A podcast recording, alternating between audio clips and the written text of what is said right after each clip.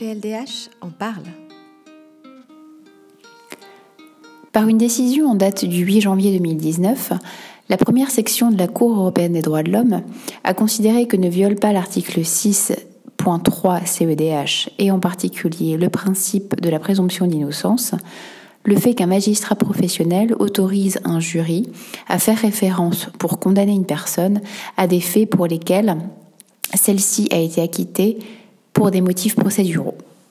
En l'espèce, le requérant, M. O'Neill, fut inculpé de plusieurs chefs d'accusation, dont un meurtre et quatre agressions sexuelles sur des jeunes garçons en situation de vulnérabilité. À son procès, qui a eu lieu en Écosse en 2010, il fut acquitté de l'un des chefs d'agression sexuelle au motif que le tribunal n'était pas compétent pour connaître de l'affaire en effet, la déposition de la victime au procès ne concernait que des faits qui avaient eu lieu en Angleterre et non pas en Écosse. Après cet acquittement, le juge du fond permit au jury d'utiliser des éléments de preuve relatifs à ce chef d'accusation pour corroborer les éléments relatifs à d'autres chefs d'accusation. Le jury déclara M. O'Neill coupable de ces trois autres chefs et le condamna à trois peines de dix années d'emprisonnement, confondu avec la perpétuité réelle qui lui fut infligée pour le chef d'accusation de meurtre. Il est à noter qu'en droit pénal écossais, la loi impose une corroboration des preuves à charge, c'est-à-dire qu'il faut au moins deux sources de preuves distinctes pour rapporter la preuve de la culpabilité d'une personne. La preuve par un seul témoin n'est pas suffisante pour démontrer la culpabilité d'un accusé. La loi écossaise prévoit cependant également l'application du principe de corroboration réciproque des preuves.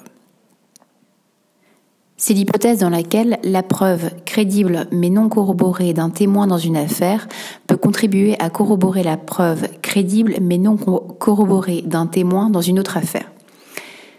Cette jurisprudence résulte d'une affaire de 1930 au cours de laquelle une personne avait été condamnée pour des faits d'agression sexuelle sur ses assistantes.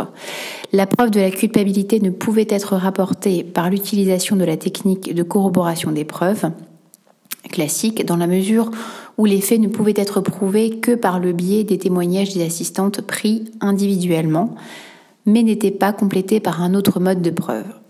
La Cour a néanmoins considéré que ces témoignages pouvaient servir de corroboration mutuelle à la condition qu'elles soient suffisamment liées entre elles. Mais revenons à l'affaire de M. O'Neill, qui fit appel de sa condamnation, arguant de ce que le juge avait indiqué à tort au juré qu'il pouvait utiliser les éléments formant la base du chef d'accusation dont il avait été acquitté pour corroborer les éléments relatifs aux autres chefs d'accusation. Son appel fut rejeté par la Cour d'appel en 2014. La Cour conclut que les éléments de preuve d'une agression sexuelle et d'une sodomie commise en Angleterre pouvaient être utilisés pour corroborer des éléments relatifs à d'autres chefs d'accusation et que les instructions du juge du fond à cet égard n'étaient pas critiquables. Dans cette décision, la première section rappelle plusieurs principes généraux quant à la notion de présomption d'innocence. Cette présomption d'innocence a deux versants. D'une part, elle met en place des garanties dans le contexte du procès, à savoir le fait de ne pas s'auto-incriminer. Elle a un impact sur la charge de la preuve en ce que il revient à l'accusation de rapporter la preuve de la culpabilité d'une personne et elle interdit toute expression prématurée de la culpabilité d'un accusé par une cour ou par des autorités étatiques. Mais cette présomption d'innocence intervient aussi comme un moyen de protection contre les personnes qui ont été acquittées ou contre lesquelles des charges ont été retirées, d'être présentées comme coupables de ces faits par des autorités. Cependant, dans cette décision, la Cour distingue, d'une part, les cas dans lesquels l'acquittement a été prononcé sur le fond, auquel cas l'expression d'un doute quant à la culpabilité de la personne acquittée n'est plus tolérable et constituerait une violation de la présomption d'innocence et donc de l'article 6.3 de la Convention européenne des droits de l'homme, des cas dans lesquels les poursuites pénales se sont arrêtées sans qu'une décision de relax ou d'acquittement soit intervenue. Dans ces cas-là, la présomption d'innocence ne sera violée que si une décision concernant cette personne reflète ou fait référence au fait que cette personne est coupable des faits pour lesquels les poursuites ont été arrêtées. Et pour déterminer si la présomption d'innocence a été violée dans ce contexte bien précis, Il faudra être attentif au contexte dans lequel le jugement a été adopté, mais surtout aux termes qui ont été employés par le magistrat. En l'espèce, la Chambre a considéré que cette requête était manifestement mal fondée, car le juge national n'a pas émis d'opinion sur la culpabilité du requérant pour les charges numéro 8, ou n'a pas émis de doute quant à la culpabilité de M. O'Neill, dans la mesure où il s'est contenté de dire au jury que M. O'Neill avait été acquitté pour des raisons procédurales. Il ressort également de la retranscription des débats que le juge a clairement rappelé que la présomption d'innocence suppose qu'un accusé est innocent jusqu'à ce que sa culpabilité soit prouvée.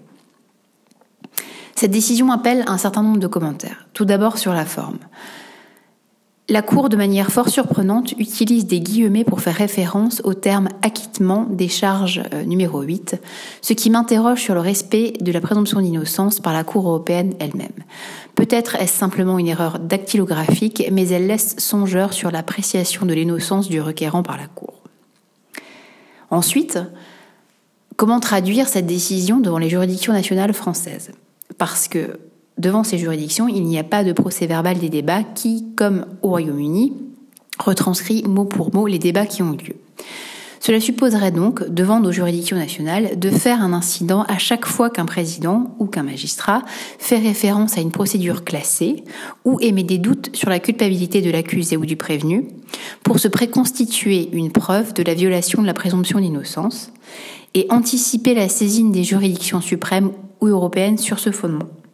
En pratique, cela alourdirait considérablement les débats, car aux assises, les incidents relèvent de la compétence de la Cour sans les jurés et suppose qu'une audience distincte se tienne à cet égard. Mais surtout, cette décision semble faire fi de la réalité judiciaire, à savoir de l'impact qu'une telle référence peut faire sur un jury. Comment penser que les références en des termes similaires à cette affaire n'a aucune conséquence subjective sur les jurés? On peut aisément penser qu'ils déduisent d'une telle constatation à savoir que la personne a été acquittée uniquement pour des motifs procéduraux, qu'elle est en réalité coupable, mais que la procédure empêche de la condamner.